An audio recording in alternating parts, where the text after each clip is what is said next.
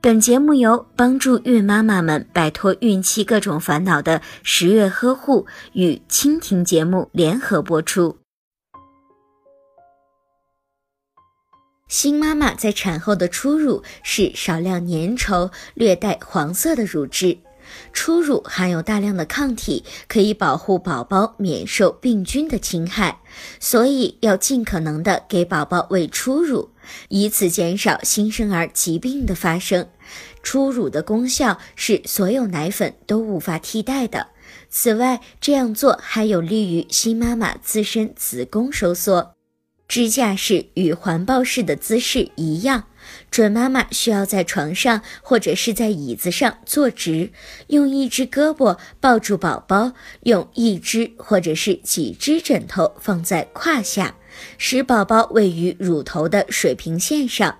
用手托住宝宝的后颈部，将宝宝放在你的前臂内，侧放宝宝，使宝宝对着你，让宝宝的鼻子和你的乳头应该处在同一直线上。然后用另一只手托住乳房，并将宝宝的头部靠近乳房。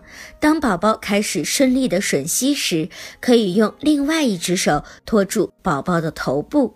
如果您在备孕、怀孕到分娩的过程中遇到任何问题，欢迎通过十月呵护微信公众账号告诉我们，这里会有三甲医院妇产科医生为您解答。